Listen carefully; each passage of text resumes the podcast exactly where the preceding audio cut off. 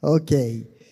¿Cuántos de ustedes, quiero hacerle una pregunta, cuántos de ustedes eh, han tenido que presentar alguna vez en su vida algún examen, alguna prueba? Eh, si usted eh, ha ido a la escuela, usted necesita saber, o usted ya sabe, mejor dicho, que nos evalúan a través de las pruebas, a través de los exámenes.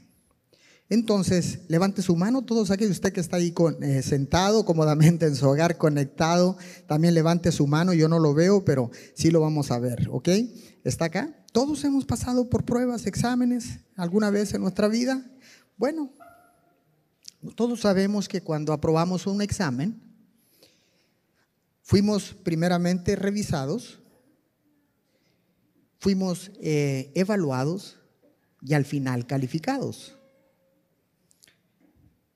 Cuando te califica, te dan el resultado y estás listo para continuar con tus estudios o continuar con tu carrera si tu plan es eh, llegar a ser un profesionista. Esto es en los estudios. Pero tal vez usted me dirá, pastor, yo no fui a la escuela. Yo nunca asistí a una escuela. Entonces, yo le pudiera decir, ok, ok, si usted nunca fue a la escuela, como quiera en la vida, usted va a pasar o pasó por pruebas y también en la vida somos calificados. Qué pocos amenes, ¿verdad? Eso es en la vida. Ahora, en el caminar con Cristo Jesús, es igual. O en la vida cristiana, es igual. También somos probados. También pasamos por pruebas y también somos calificados, evaluados para ver el resultado. Entonces, la gente piensa que cuando viene a los pies de Cristo, se acabaron las pruebas, se acabaron los exámenes, se acabaron el que nos van a calificar, nos van a evaluar, y no es así. Si alguien le ha enseñado que caminar una vida con Cristo es estar exento de exámenes, discúlpeme, pero le enseñaron o le informaron mal. Por eso en esta mañana quiero compartir esta poderosa palabra que la hemos titulado La prueba. Dije la prueba. Hago otra pregunta más. Me gusta hacer preguntas antes de comenzar. ¿Te sorprende que las dificultades sean parte de la vida? Yo creo que no. Todos en la vida atravesamos por pruebas, somos examinados, somos calificados. Yo sé que muy pocas personas, o más bien nadie pudiera decir en este lugar, que no, que en la vida no ha pasado ninguna prueba o ninguna dificultad. Porque todos conocemos muy de cerca los problemas, las dificultades, las pruebas, y no solamente las pruebas, sino todas las pruebas de la vida que son bastantes. ¿Y cuáles pruebas son esas? Ya sea una mala salud, tal vez eh, una decepción amorosa, una cuenta bancaria sin saldo, un amor mal correspondido, una pena, la pérdida de un ser querido la pérdida de un trabajo. Y la lista podría continuar, continuar y continuar. Y no terminaríamos. Entonces, lo quiera o no lo quiera, lo crea o no lo crea, todos los días estamos siendo probados. Todos los días hay una evaluación para cada uno de nosotros y nos otorga una calificación. Vayamos a la palabra. Primera de Pedro capítulo 4, versículos 12 y 13.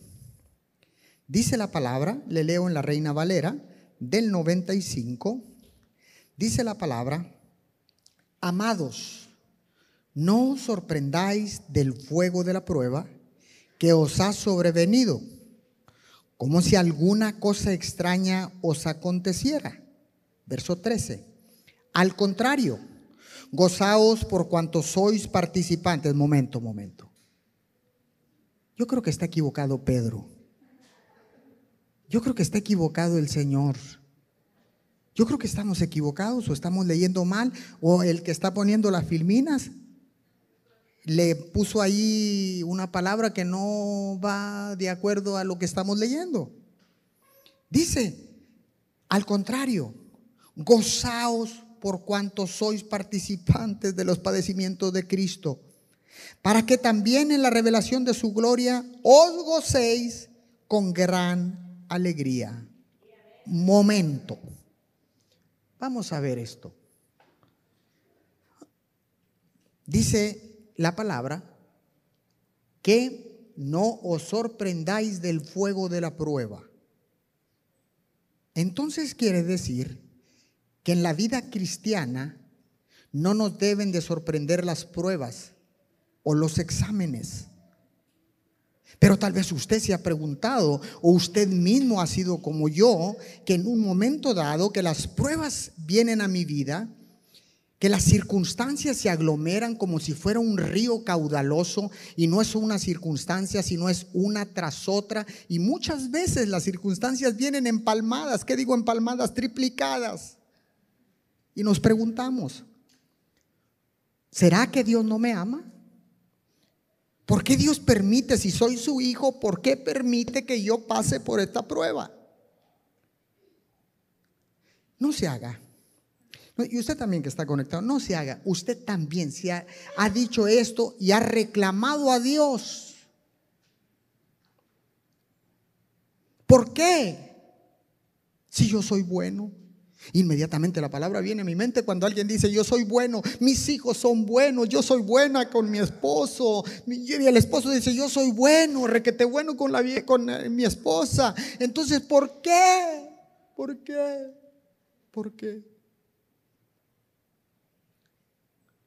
Pero la palabra dice claramente que no hay uno solo bueno. Entonces quiere decir que no somos tan buenos.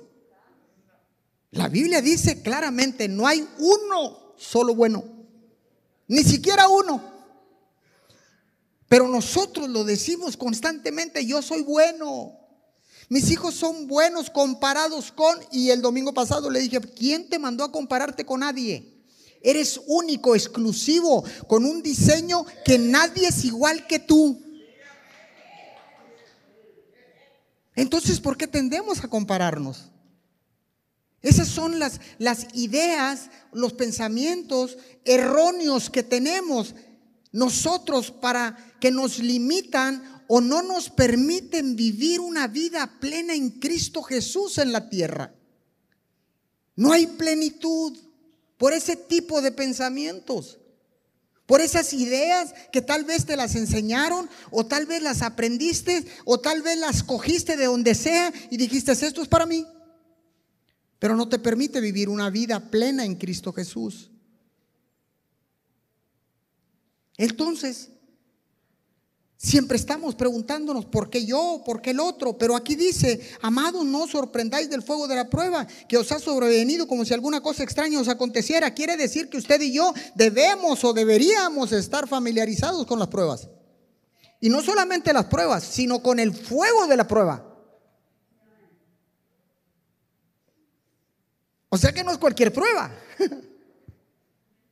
Con que fuera prueba era suficiente, pero dice el Señor, no, no te sorprendas del fuego de la prueba. Es que es caliente este asunto. Está fuerte. Y luego yo creo que se equivoca el Señor acá, o Pedro, o no sé, o quien escribió, los escribió, I no yo no sé quién, pero dice al contrario. Gócense Gócense en medio de la prueba. ¿Cómo, Señor, me voy a alegrar? Si estoy atravesando por una bronca, no es una bronca, si quieres un bronco, no, no. Y tú me pides que me goce en medio de la prueba. ¿Qué es esto? ¿De qué se trata? Pues las pruebas de la vida nos van a calificar. Las pruebas permitidas por Dios nos van a calificar.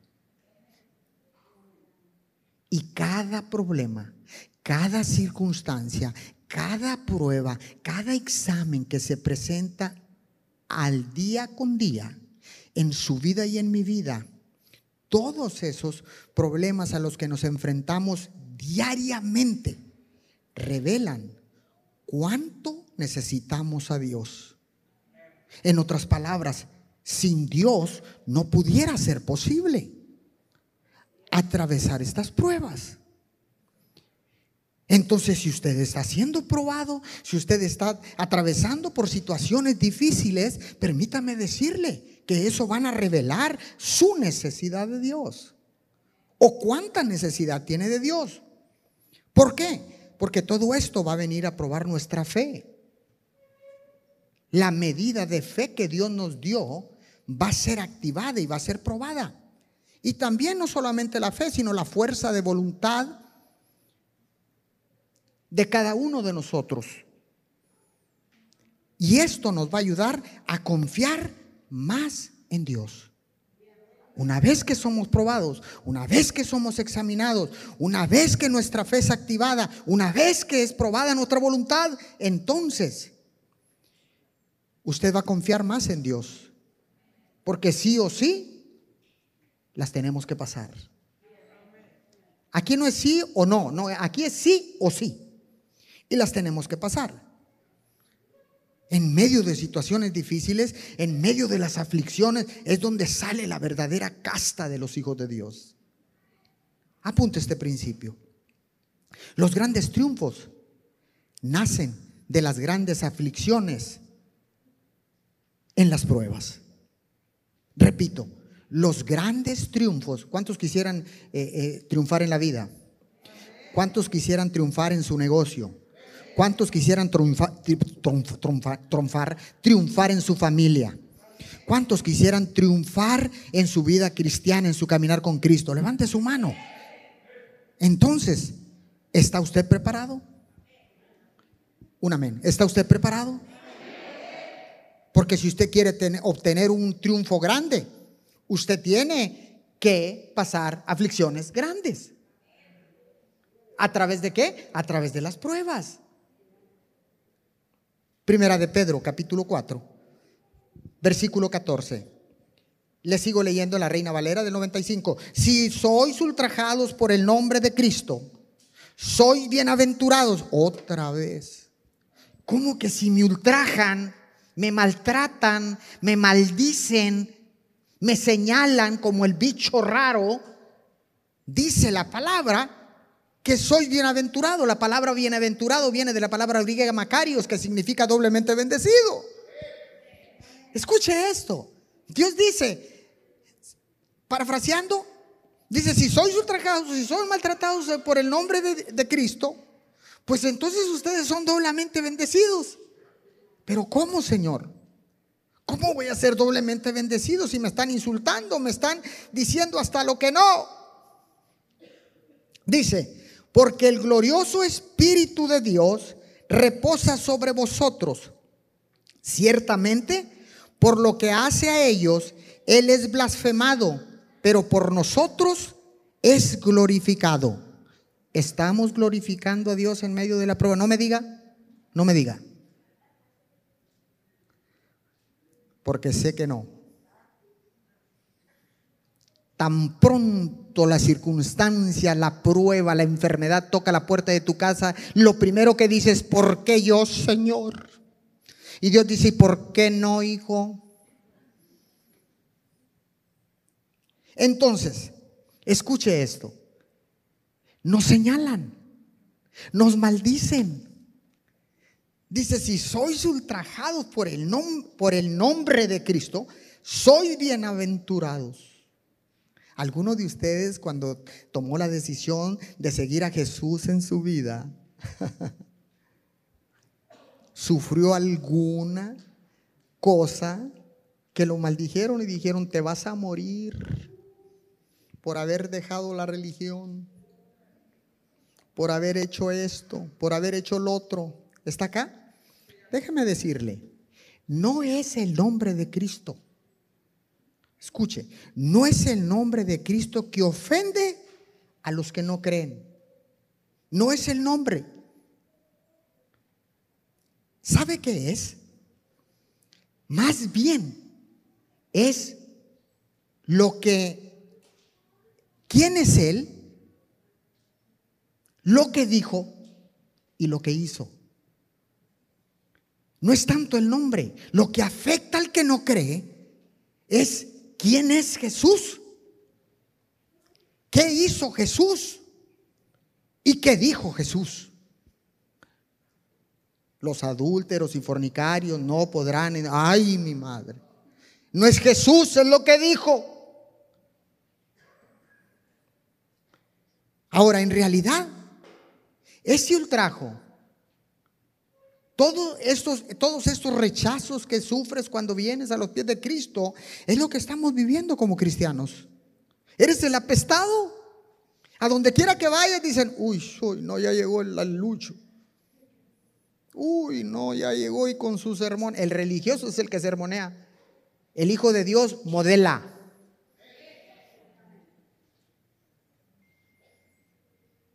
Ya llegó el Hijo de Dios. Por favor, todo mundo, guarde sus cervezas, guarde esto, guarde el otro. Y cuando tú andabas tomando cerveza, el religioso es una serie de reglas.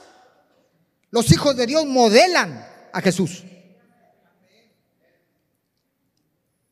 Entonces, le vuelvo a preguntar, ¿no es esto lo que estamos viviendo como cristianos? Al menos que trabajes undercover y que nadie sepa que eres cristiano. Y todo esto lo sufrimos porque has tomado la decisión de seguir a Cristo. Y déjame decirte algo, nunca por causa de estas eh, eh, personas que te maldicen, que te señalan, que te critican, que te juzgan, que hacen todo eso, nunca disminuirán las bendiciones de nuestro Dios para tu vida y para mi vida. Alguien puede decir amén por eso. En otras palabras, no te preocupes por lo que digan, preocúpate por lo que haces. No te preocupes por lo que digan, preocúpate por lo que tú dices. No te preocupes por lo que digan quién eres. Preocúpate por quién eres. La identidad que Dios te ha dado la identidad de un hijo de Dios, sabes quién eres en Cristo y qué tienes en Cristo Jesús. Eso es identidad. Es que yo creo que usted no, usted no cree nada de mí. Yo sé quién soy. Usted debe saber quién es. A usted no le tiene que andar repitiendo, ¿quién te crees tú que eres? No, yo no me creo, yo sé quién soy. La gente es bien dada a decir, ¿y quién ¿Y quién te crees que eres? A mí cuando me dicen, ¿y, usted? Porque eso es mucho respeto. ¿Y usted quién se cree que es? No, no, yo no me creo, yo sé quién soy. Yo sé quién soy. Esa es la respuesta de un verdadero hijo de Dios. Santiago 1, capítulo 2, capítulo 1, versículo 2 y 4. Sigo leyendo Reina Valera el 95. Hermanos míos, gozaos profundamente cuando os halléis en diversas pruebas. Otra vez.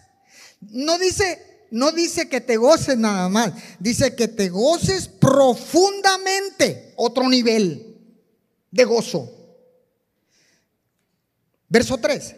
Sabiendo que la prueba de nuestra fe produce paciencia pero tenga la paciencia su obra completa para que seáis perfectos y cabales sin que os falte cosa alguna. Momento, todos queremos que no nos falte nada. Si tú le preguntas el promedio, el average a un, al, al pueblo cristiano, tú le preguntas, ¿Qué es lo que quiere? Dice, yo lo que quiero es que haya abundancia, que no me falte nada, pero para que no te falte nada hay que pasar ciertas cosas. Hay que gozarnos profundamente en medio de las pruebas. Hay que saber que la prueba produce paciencia. Y la paciencia, dice, tenga la paciencia su obra completa. Hay que completar algo. No es nada más de que venga toda la bendición de Dios, toda la prosperidad de Dios. Arréglame el monito aquí del, de mi esposo, el mono arréglamelo y te lo arregla el Señor y tú lo desarreglas. Arréglame los monitos, todos los hijos míos, arréglamelos Señor y te los arregla y tú los descompones.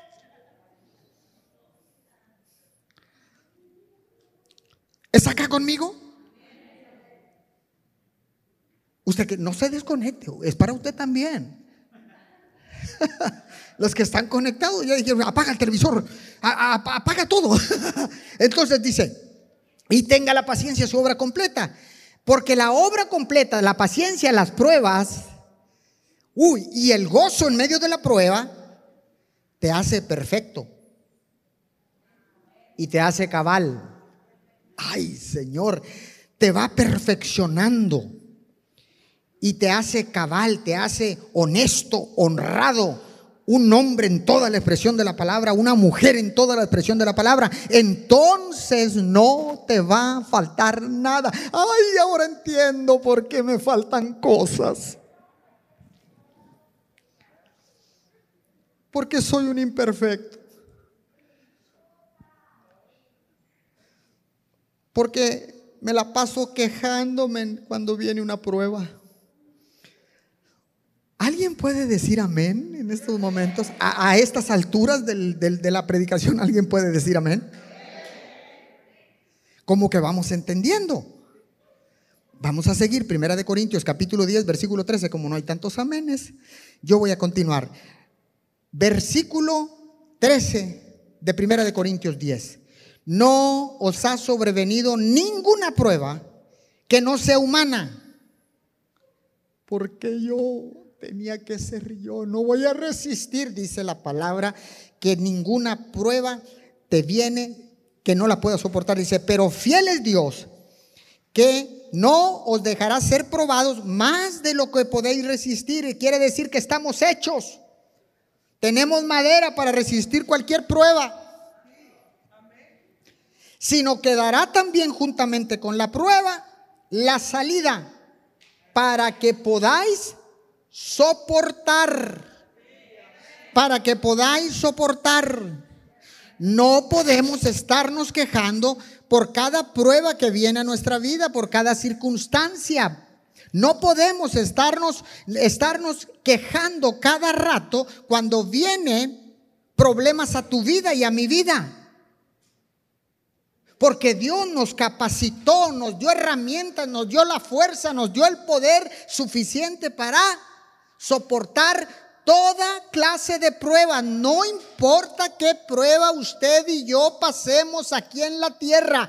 Dice su palabra que la puede soportar. Que la puedo soportar. Que la podemos soportar. Cualquiera la puede soportar si está en Cristo Jesús. Ay, ay, ay. Dice la palabra no me mire a mí. Yo no soy el que está hablando, es Dios quien está hablando. Le doy otro principio. La prueba revela quién soy verdaderamente en Cristo Jesús. La vuelvo a repetir. Otra vez. La prueba revela quién soy verdaderamente en Cristo Jesús. Santiago 1, versículo 12, estoy aterrizando. Bienaventurado el hombre que soporta la tentación, doblemente bendecido, de la palabra del significado de bienaventurado, del significado de la palabra griega Macarios. Doblemente bendecido el hombre que soporta la tentación, porque cuando haya resistido la prueba, recibirá la corona de vida que Dios ha prometido a los que le aman. ¿Cuántos aman a Dios? ¿Cuántos aman a Dios? ¿Cuántos saben que Dios ha prometido una corona de vida? Ha prometido una vida eterna para ti, para tu casa, para tus hijos, para toda tu familia. Dios ha prometido vida eterna a todos y cada uno de ellos. Pero mientras tenemos que atravesar por diferentes pruebas, circunstancias, problemas, situaciones difíciles. Pero dice el Señor que ninguna prueba te, va a poder ser dada, que no la puedas aguantar, que no la puedas soportar, que no la puedas brincar, que no la puedas cruzar, porque Él está contigo, Él está conmigo, Él está en tu casa, Él está en tu trabajo, Él está en todas partes. Siempre atento. Dice, nunca te voy a dar una prueba que no la puedas aguantar. Nunca te voy a dar una prueba que sea inhumana. Te voy a dar una prueba porque sé de qué estás hecho. La madera que tienes es de un verdadero hijo de Dios. Ese es el hijo de Dios. Es... Ah, ah. ¡Uh!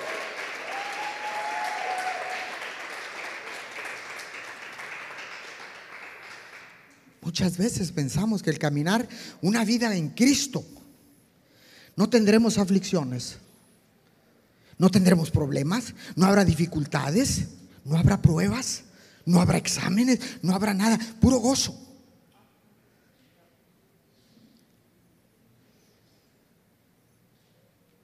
Pero dice que en las pruebas, en las dificultades, en los problemas, en las, en las, diferentes circunstancias, dice que no solamente que nos gocemos, sino que nos gocemos profundamente. Quiere decir que es algo más fuerte que solo gozarte.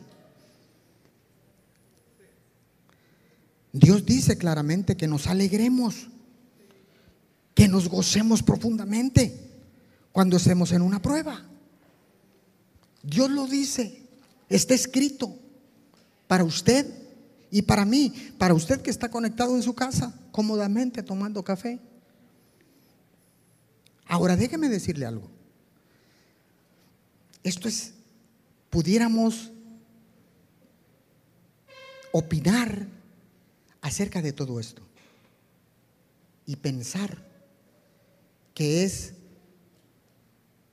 estar en una prueba, es estar retirado de Dios o abandonado por Dios.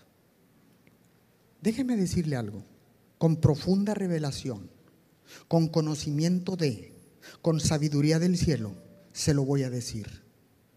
Es un privilegio. Es un privilegio saber que cuando estamos pasando por pruebas, Dios está más cerca de nosotros que nunca. Vuelvo a repetir, es un privilegio atravesar por pruebas. ¿Sabe por qué? Porque eso significa que Dios ha puesto sus ojos en ti o en mí.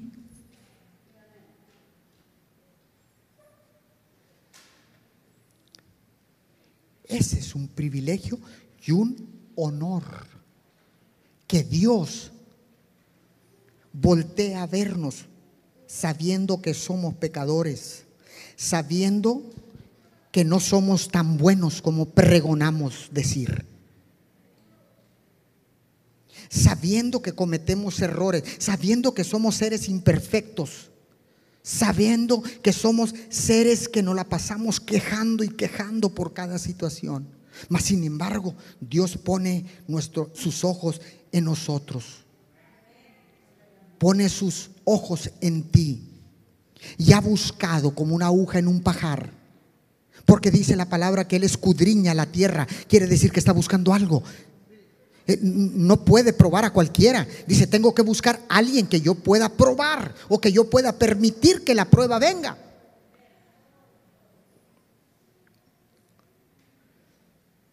Qué honor y qué privilegio. De verdad. Que Dios ponga sus ojos en nosotros. Es un privilegio, es un honor ¿Sabes por qué? Porque Él ha decidido, te buscó, te encontró en medio del pajar, escudriñó la tierra, escudriñó la paja y dijo, quiero encontrar a alguien que va a confiar en mí. Y dice el Señor, lo voy a buscar hasta que lo encuentre. Y cuando te encuentra, pone sus ojos en ti y dice, ahora quiero decirte que tengo planes y propósitos para tu vida y para tu casa. Para tu vida y tu familia, para tu vida y tu ciudad, para tu vida y eh, humanamente no lo podemos entender, naturalmente no lo podemos entender, pero nosotros no somos naturales, somos sobrenaturales. Un, un hijo de Dios es sobrenatural porque y un hijo sobrenatural es alguien que camina por encima de lo natural. Dice que lo, dice la palabra, porque el hombre natural no percibe las cosas que son del espíritu. Quiere decir que hay otro tipo de hombre. Si Dios dice que no hay otro tipo, dice, porque el hombre natural no percibe las cosas que son del Espíritu, quiere decir que hay otro tipo de hombres que son sobrenaturales. Mujeres sobrenaturales. Familias sobrenaturales. Pueblos sobrenaturales. Ministerios sobrenaturales. Iglesias sobrenaturales. Negocios sobrenaturales. Oh.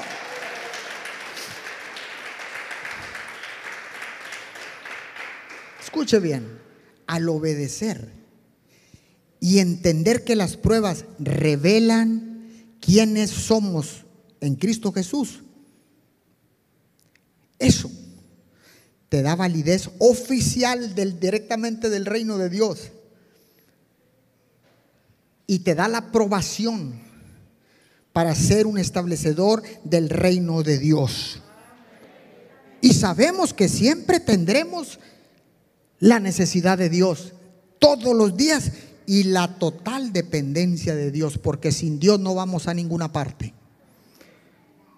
A ninguna parte. O si podéis ir, pero vas a fracasar. Cuando alguien dice, pastor, pastor, yo veo gente inhumana. Pastor, yo veo gente mala, maluca, muy maluca. Veo gente orgullosa, prepotente, grosera, irrespetuosa. Veo gente de ese tipo. Y aparte de que las veo así, son prósperos. Entonces yo me pregunto, ¿por qué si yo soy bueno no hay uno solo? ¿Por qué si yo soy hijo de Dios? ¿Por qué yo no prospero? Y mira ese, impío, adúltero. X, X más X más X. Y yo, escuche, se lo dije la vez pasada, Dios me reveló y me dijo, en una administración donde alcanzamos tres generaciones. En esa reunión donde se tocaron tres generaciones, Dios me dijo, diles, porque ellos estaban viendo todo esto y decían, nosotros somos buenos, mis hijos son buenos. Porque es que se mueren los buenos y los malos no se mueren? Porque es que prosperan los malos y los buenos no prosperamos? ¿Por qué? ¿Por qué? ¿Por qué? Y la palabra por qué yo siempre he dicho que no debería de existir en nuestro vocabulario. Porque Dios te puede decir, ¿y por qué no? ¿Quién eres tú? Y Dios me dijo, hijo, diles que cuando veas una persona así, yo estoy a kilómetros de distancia de ellos. No estoy con ellos y no estoy con ellos. Y usted dirá, pastor, pero entonces este es el momento para arrepentirte, para que la corona de vida venga sobre tu vida, sobre tu casa, sobre tu matrimonio, sobre tu familia. Este es el momento de que te arrepientas. Este es el momento, la oportunidad que estabas buscando, la oportunidad que estabas esperando. Este es el momento para que digas, Señor, Gracias por las pruebas, porque vas a revelar quién soy en Cristo Jesús. Alguien puede decir amén a esto. Dele, junte sus palmas y dele fuerte, dele fuerte el aplauso al Señor. Bendecidas pruebas que vienen a nuestra vida, porque eso nos va a ayudar para alcanzar la victoria. ¿Cuántos quieren alcanzar la victoria? Las pruebas, póngase de pie, por favor, estamos terminando. Yo sé que usted apenas estaba agarrando vuelo y dice, ay Señor, que dure la predicación otra media hora, que digo media hora, una hora más, pues no. Ya nos tenemos que ir a asimilar todo lo que, lo que recibimos en estos momentos. Hemos recibido maná del cielo, hemos recibido una palabra cortica, precisa, pero maciza. Este es el tiempo de decir, ah, y ahora cuando venga la circunstancia, cuando venga el problema, pastor, entonces yo qué voy a hacer? Me voy a gozar. Pastor, ¿y es fácil eso? No. Pero debería de ser fácil porque para Dios no hay nada imposible, pudiera ser posible y fácil. No. ¿Por qué? Porque el apóstol Pablo mismo dice que la carne es débil, miserable de mí. ¿Quién me librará de este cuerpo de muerte? Porque encuentro algo, que el pecado no está en mí, sino en mi carne. No es fácil, pero yo siempre he dicho esto. El que no sea fácil no significa que no se puede. Es más, si fuera fácil, todo mundo jamás buscaría a Dios. No es fácil, pero tampoco es imposible. Dígale a su vecino, tampoco es imposible. No importa la prueba que estás pasando, Dios está contigo. Dios está, dígale, Dios está más cerca de ti en este momento, en medio del problema, en medio de la circunstancia, en medio de la prueba. Vas a ser calificado y la gloria de Dios será vista sobre tu cabeza, la gloria de Dios será vista sobre tu casa, la gloria de Dios será vista en tu familia, la gloria. Aleluya. Aleluya, aleluya. Dele la gloria al Señor. Te espera la corona de vida. ¿Cuántos necesitan la corona de vida? ¿Cuántos quieren la corona de vida? Te espera la corona de vida. Aleluya. Vamos a terminar. Vamos a terminar. Bienaventurado el hombre que soporta la tentación. Porque cuando haya resistido la prueba, recibirá la corona de vida que Dios ha prometido a los que le aman. Levante su mano. Padre, oramos en estos momentos. Te damos todo el honor. Te damos toda la gloria. Alabado sea tu nombre, Señor. Ahora puedo entender y ahora puedo declarar con mi boca el fruto de labios que pronuncian el nombre de Jesús. Ahora, Señor, puedo entender el privilegio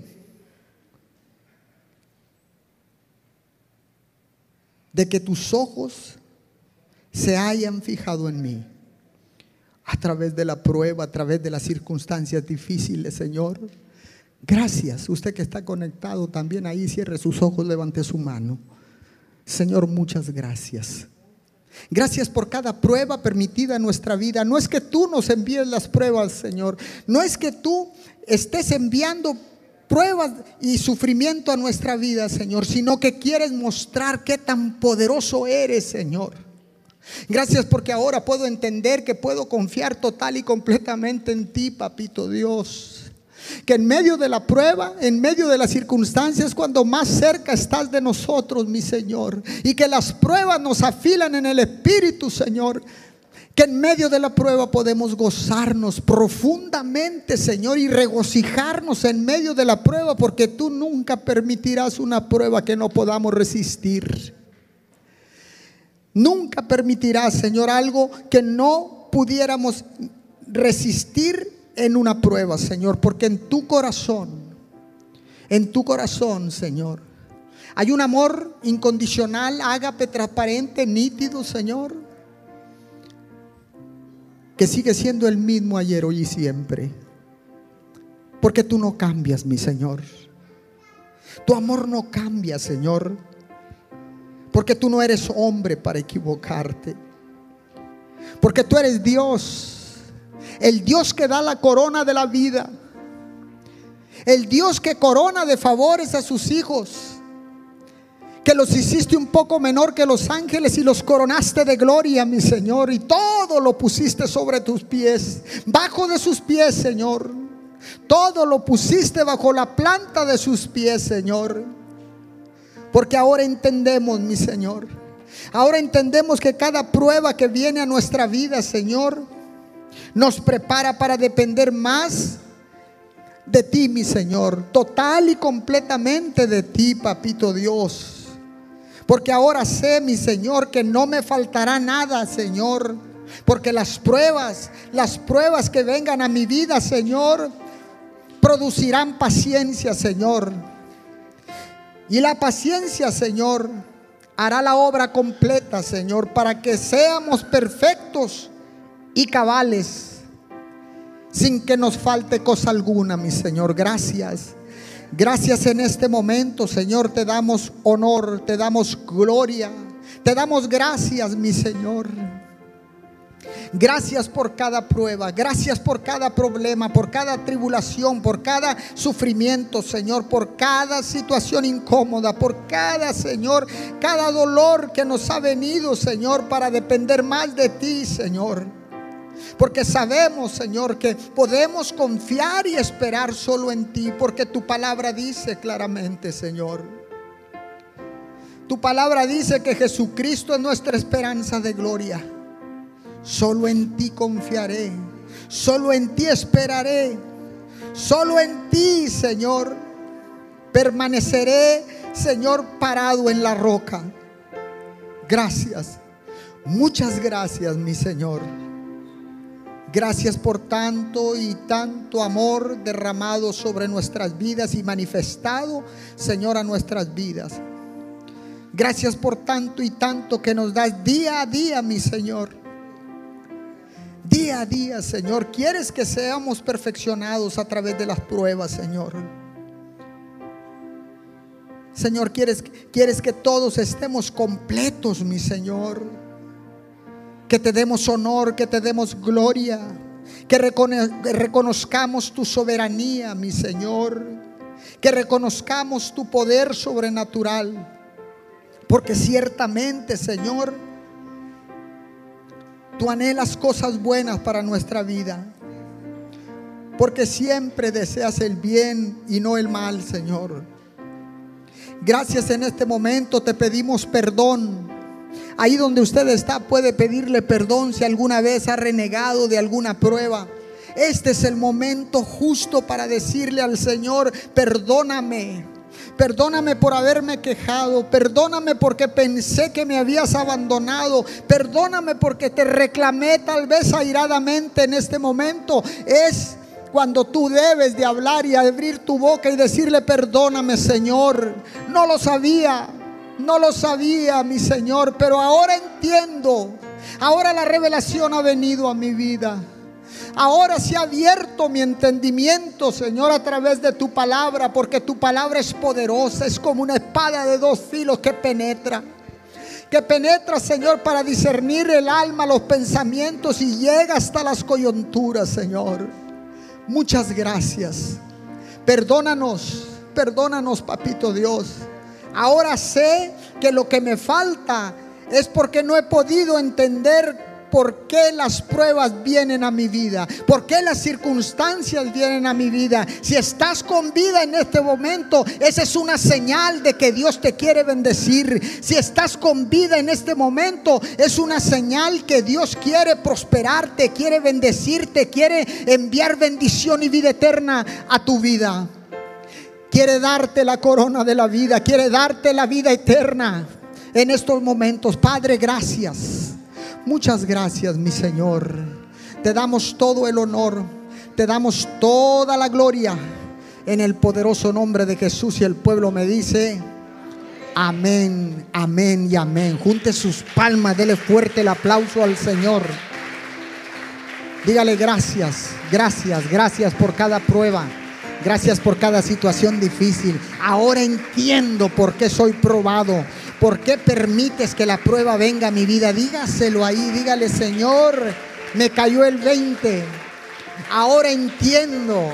Mi entendimiento se abrió. Hizo.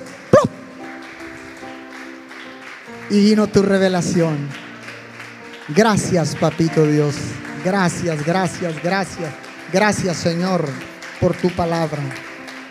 Te damos todo honor y te damos toda gloria en el nombre de Jesús. Amén y amén. Ok, en ese mismo espíritu vamos a despedirnos.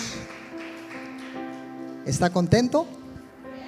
Ok, bueno, vamos a despedirnos de todas las personas que están conectadas a través de las diferentes plataformas digitales, a través de las diferentes direcciones de Facebook, a través de los diferentes canales oficiales de YouTube y de todas las plataformas digitales.